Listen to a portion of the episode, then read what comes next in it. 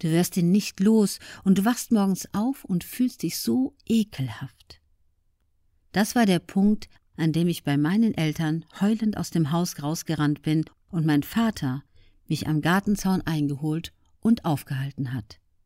Ich habe ihm gesagt, so kann ich nicht mehr leben. Das schaffe ich nicht mehr. Mein Vater hat zweimal in seinem Leben geweint. Bei der Beerdigung seiner Mutter und an diesem Tag am Gartenzaun.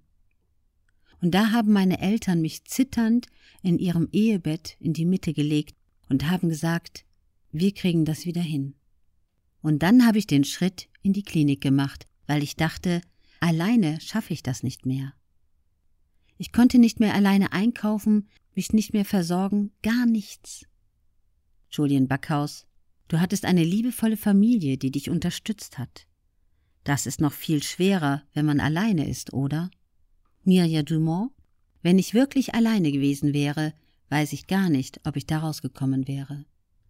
Erst brauchst du Menschen, die dich in den Arm nehmen und dir zuhören. Und dann müssen die Menschen genau das Gegenteil tun und dir in den Hintern treten. Julian Backhaus, du warst zu dem Zeitpunkt auch eine Medienpersönlichkeit und standest im Licht der Öffentlichkeit. Wie förderlich oder hinderlich war das in dem Moment?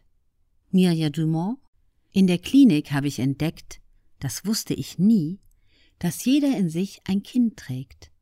In meinem Fall hat das Kind einen Rotstift in der Hand und will immer alles erklären und recht machen. Bei Schlagzeilen, die schlecht sind und die nicht stimmen, würde ich am liebsten rausrennen und es jedem erzählen.